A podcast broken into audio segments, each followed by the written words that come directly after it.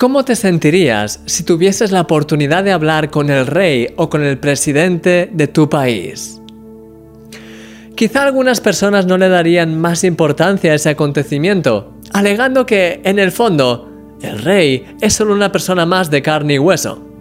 La verdad, sin embargo, es que hay una cierta autoridad que a todos nos impone cuando nos encontramos con personas que tienen cargos importantes.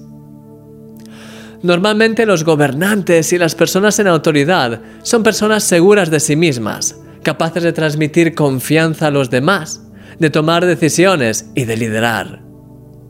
Están revestidos de una autoridad que no es innata a ellos, les ha sido concedida.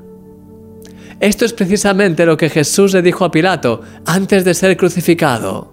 Le dijo, ninguna autoridad tendrías contra mí si no te fuese dada de arriba.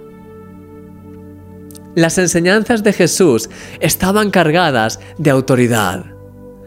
Él sanaba a los enfermos y echaba fuera todo tipo de demonios con gran poder.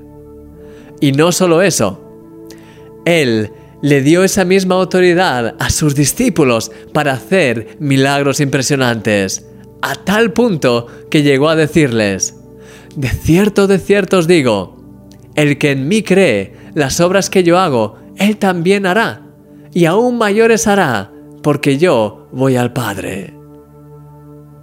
Sí, Dios quiere hacer obras impresionantes a través de ti y en colaboración contigo. Tienes esa naturaleza de rey por medio de la cual puedes hablar con autoridad y a la vez tienes también esa naturaleza de sacerdote por la cual puedes interceder ante Dios por los demás.